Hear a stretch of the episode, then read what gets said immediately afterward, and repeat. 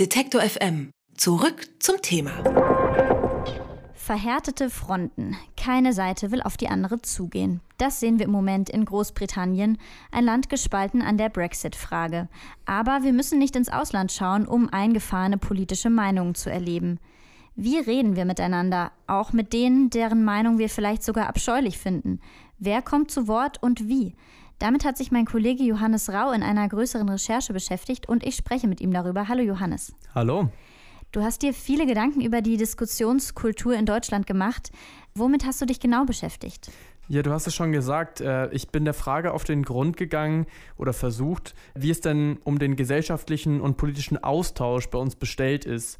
Um den, wenn man nämlich den Politikern zuhört, scheint es ja recht schlecht zu stehen. Also Emmanuel Macron, Sergio Mattarella, aber auch Frank-Walter Steinmeier appellieren immer wieder an die Bürger, gesprächsbereit zu sein und einander zuzuhören. Unser Bundespräsident zum Beispiel in seiner Weihnachtsansprache vom letzten Jahr. Liebe Mitbürgerinnen und Mitbürger, wir haben es, Sie haben es in der Hand. Sprechen Sie mit Menschen, die nicht Ihrer Meinung sind. Sprechen Sie ganz bewusst mal mit jemandem, über den Sie vielleicht schon eine Meinung haben, mit dem sie aber sonst kein Wort gewechselt hätten. Ein Versuch ist das wert. Das Thema scheint also einige umzutreiben. Und was hat dich jetzt speziell motiviert, dich mit dem Thema auseinanderzusetzen? Ja, mein Zugang war da tatsächlich so Geschichten wie der Brexit oder auch die Wahl von Donald Trump, weil da hat irgendwie niemand damit gerechnet. Und ich selbst habe auch von beiden Ereignissen gedacht, ach, das wird schon nicht passieren mhm. und war hinterher aber total überrumpelt. Wir haben uns ja dann eigentlich alle gefragt, wie ist das möglich? Oder häufig wird auch argumentiert, das ist passiert, weil sich Menschen eben abgehängt fühlen. Das ist ja auch zum Beispiel der Fall, wenn wir über den Rechtsruck sprechen, also über die AfD oder den Osten und so weiter. Ja, und dann ist irgendwie die Frage, wie gehen wir miteinander um und auch wer äh, kann überhaupt seine Meinung kundtun, oder? Ja, genau, weil die politische Landschaft in Deutschland hat sich auf jeden Fall verändert. Und wir müssen uns zwangsläufig wieder die Frage stellen, wie gehen wir mit denen um, die nicht unserer Meinung sind? Also diskutieren wir mit Menschen, die politisch eine andere Meinung haben als wir, konkret dann zum Beispiel auch mit Rechten und wenn ja, wie machen wir das überhaupt? Okay, also ist dann die Frage vor allem, wie gehen wir mit Rechten um? Ja und nein. Wie gesagt, die Debatte dreht sich sehr oft um dieses Thema und dadurch bin auch ich darauf aufmerksam geworden. Aber ich habe mir verschiedene Positionen dazu angeschaut und welche Herangehensweisen es dazu gibt, sich mit Rechten auseinanderzusetzen. Aber man kann diese Debatte eben auch unabhängig von einer politischen Zuordnung betrachten. Und ja, generell für alle, die sich mit politisch Andersdenkenden auseinandersetzen wollen. Wie geht man jetzt also mit dieser Situation um? Du hast mit verschiedenen Leuten gesprochen und einige Ansätze gesammelt und gegenübergestellt und so zum Beispiel könnte das aussehen. Dass wir uns mit Menschen auseinandersetzen müssen, die eine andere Meinung haben als wir, das ist nichts Neues. Dieses Phänomen ist noch älter als die Demokratie selbst. Und diskutieren und streiten sind natürlich auch wichtig für eine gesunde Demokratie. Und trotzdem fällt auf, dass sich die Diskussionskultur in Deutschland in den letzten Jahren verändert hat. Der Ton ist merklich schärfer geworden. Gespräche verlassen öfter den Pfad einer sachlichen Debatte und entwickeln sich häufiger zu polemischen Wortgefechten.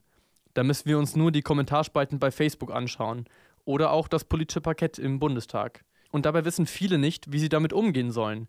Wie viel Aufmerksamkeit sollen wir Provokationen schenken? Wie leben wir Meinungsfreiheit und reagieren trotzdem souverän, wenn rote Linien überschritten werden? Und wo liegen diese Linien überhaupt?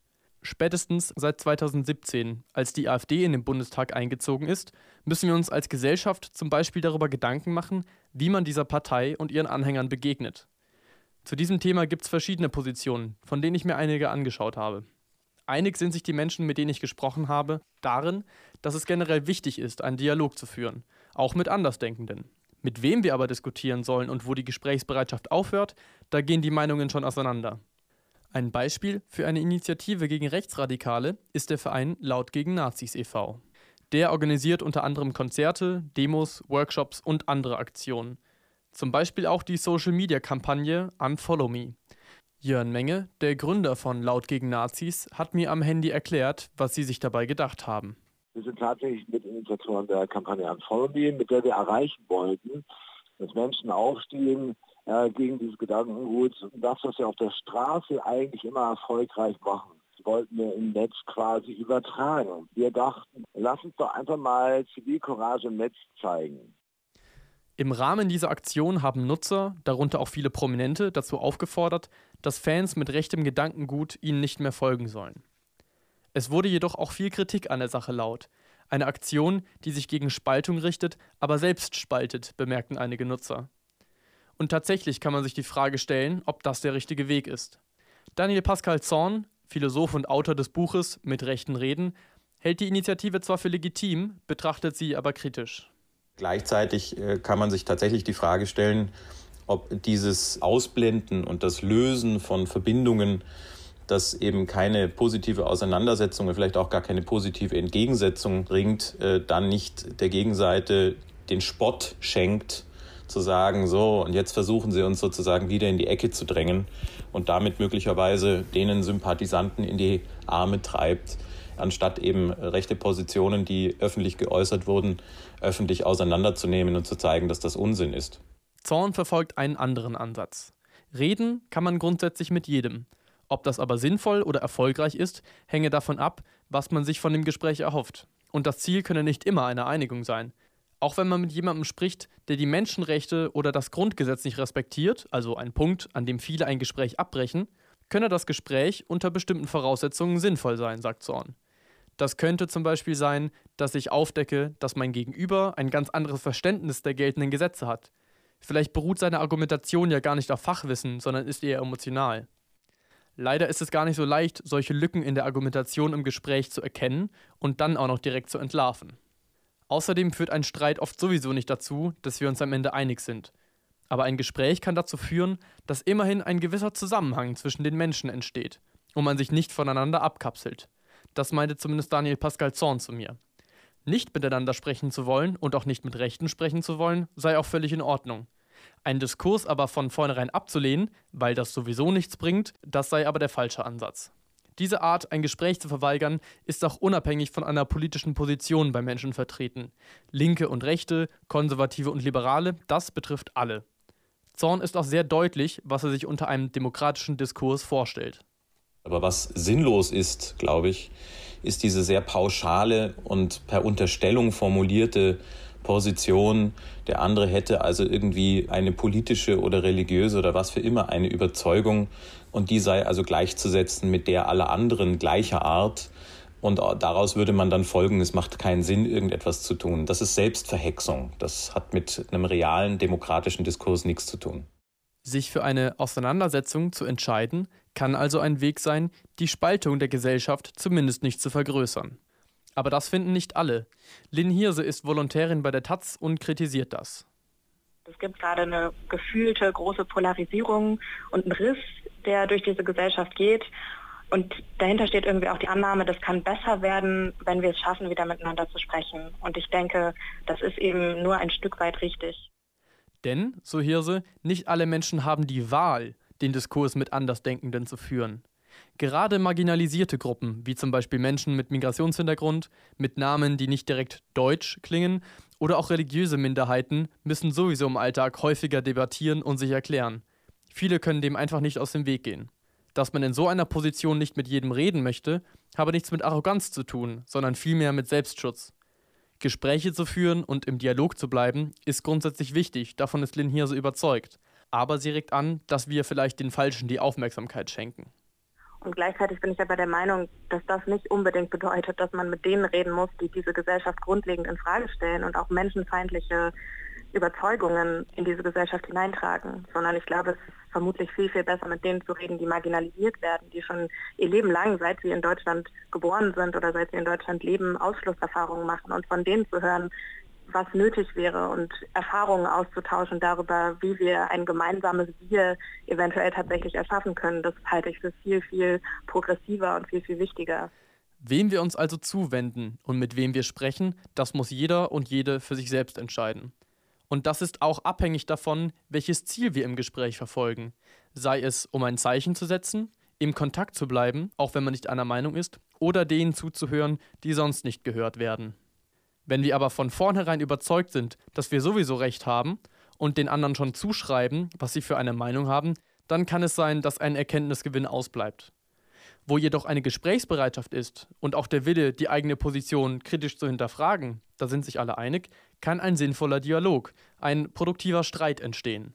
Und das ist etwas, was unserer Demokratie sehr gut tun könnte. Wir können also festhalten, Reden kann sehr lohnend sein, aber jeder muss auch für sich entscheiden, welche Ziele er oder sie sich setzt und wie weit man sich dem Diskurs dann wirklich aussetzen möchte. Im Großen und Ganzen ja. Also es bleibt ein Zusammenspiel aus den verschiedenen Ansätzen. Es gibt natürlich kein Allheilmittel. Dennoch fand ich es sehr spannend, zum Beispiel Lynn Hirses Perspektive zu hören. Dadurch habe nämlich ich verstanden, dass ich auch zu denen gehören könnte, die sich aussuchen können, ob sie diese Debatten führen wollen oder nicht, also privilegiert bin. Für die verschiedenen Blickwinkel gibt es natürlich jetzt jeweils Pro und Kontras, aber die bleiben auch irgendwie erstmal theoretisch. Ja, deswegen hat mich auch interessiert, wie das Ganze in der Praxis aussehen kann und habe mir dann die Aktion Deutschland spricht näher angeschaut. Äh, ein Projekt, durch das Menschen erstmal ins Gespräch kommen sollen und auch diskutieren sollen. Am besten halt mit jemandem, der eine möglichst gegensätzliche Meinung zu der eigenen hat, also im politischen Sinne. Und funktioniert folgendermaßen: Du meldest dich online an, gibst ein paar Infos über dich in einem Fragebogen ein und wirst dann mit einem anderen Partner zusammengebracht, der in deiner Umgebung wohnt. Also es ist ein bisschen wie Blind Dating. Mit dem Andersdenkenden. Und das war von der Zeitung Die Zeit, oder? Genau, also initiiert worden von Zeit Online. Die haben das äh, 2017 das erste Mal gemacht. Und im Jahr darauf, in der nächsten Runde, mit zehn weiteren Medienpartnern, unter anderem so Tagesschau, die Süddeutsche, Spiegel und T-Online.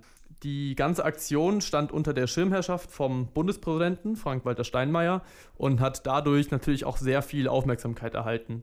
Sebastian Horn ist stellvertretender Chefredakteur von Zeit Online und er hat mir auch erklärt, wie diese Idee eigentlich entstanden ist.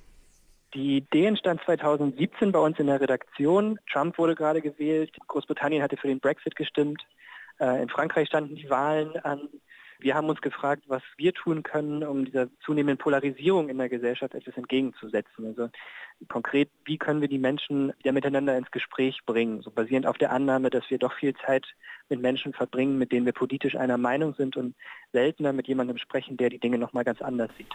Okay, also der Versuch, raus aus der sogenannten Filterblase zu kommen.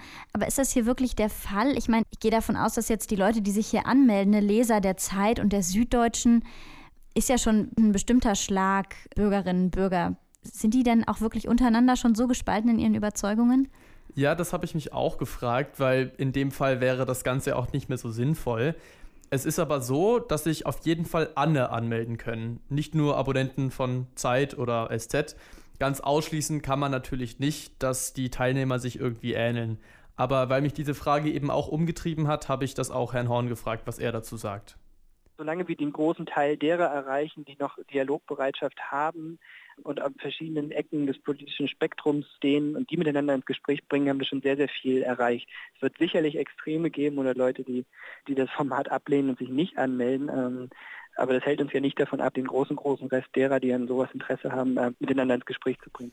Also er sieht das Risiko, findet das aber nicht unbedingt schlimm, weil selbst wenn man zu Themen ähnlich eingestellt ist, hat es ja trotzdem einen Wert, überhaupt miteinander ins Gespräch zu kommen. Und da können trotzdem sehr, sehr spannende Gespräche entstehen, bei denen man dann auch über den eigenen Tellerrand schauen kann. Kann man also schon mal üben, vielleicht mit welchen, die noch gar nicht so, so anders denken als man genau. selbst, für dann auch härtere Fälle. Und wird das jetzt auch weiterhin wiederholt? Gerade läuft die Aktion auf europäischer Ebene, natürlich mit Bezug auf die Europawahlen im Mai. Äh, das Konzept My Country Talks äh, ist nämlich international ziemlich gut angekommen und wurde bzw. wird in, ich glaube, 50 verschiedenen Nationen gerade durchgeführt. Auch in Deutschland wird es dieses Jahr wieder stattfinden. In welchem Rahmen genau ist noch nicht sicher und dazu wollte Herr Horn sich jetzt auch noch nicht äußern. Und nachdem du dir jetzt diese verschiedenen Positionen und auch Beispielprojekte angeschaut hast, wo würdest du sagen, steht die politische Diskussionskultur in Deutschland? Ich glaube, die Polarisierung oder zumindest die gefühlte Polarisierung, das Bewusstsein über Filterblasen und Echokammern in der Gesellschaft bringt viele Menschen dazu, sich wieder intensiver mit Politik, mit der Gesellschaft zu beschäftigen. Also ich persönlich rede und streite immer wieder mit Freunden über Politik und ich habe auch das Gefühl, dass das über die letzten Jahre zugenommen hat. Also wir sprechen dann zum Beispiel über Wahlen, aktuelle Debatten oder eben auch darüber, ob man mit Rechten reden soll. Zum Beispiel, wenn die AfD aus äh, Talkshows ausgeladen wird und ob das jetzt richtig ist oder nicht. Und das ist echt anstrengend und kann auch ziemlich müde machen. Aber mein Eindruck ist, dass wir so als Gesellschaft eben auch vorankommen. Aber wirklich auch als Gesellschaft oder dann nur wir als Journalisten in unserem Journalistenberuf vielleicht? Hm, ich glaube schon auch als Gesellschaft, wenn sich auch viele daran beteiligen. Und natürlich hängt es immer davon ab, wie politisch interessiert man ist und wer auf diese Debatten dann auch wirklich eingeht. Dazu kann man ja auch niemanden zwingen. Ich glaube, wir stehen tatsächlich einfach vor einigen Herausforderungen, die nicht allein verschwinden werden. Die veränderte politische Lage zwingt uns dazu, uns wieder stärker mit uns selbst und den Menschen um uns herum auseinanderzusetzen. Also wir müssen jetzt auch für uns wieder definieren, was für uns eine Demokratie ausmacht. Wir müssen Positionen beziehen, weil uns andere dazu zwingen und auch aushalten, dass jemand eine andere Position einnimmt. Und das ist schwierig, aber auf jeden Fall sinnvoll, weil eine Gesellschaft entwickelt sich vorwiegend im Streit weiter und nicht dadurch, dass alle einer Meinung sind. Hm.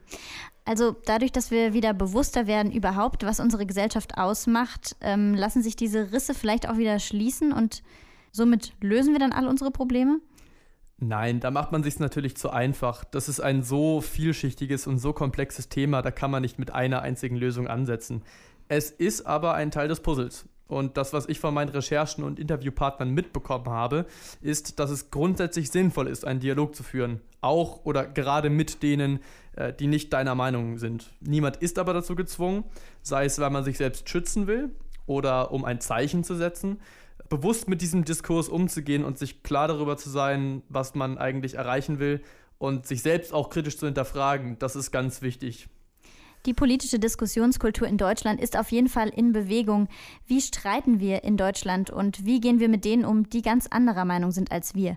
Johannes Rau hat sich mit diesem Thema intensiv auseinandergesetzt und mit mir darüber gesprochen. Vielen Dank, Johannes. Ich danke dir. Alle Beiträge, Reportagen und Interviews können Sie jederzeit nachhören im Netz auf detektor.fm.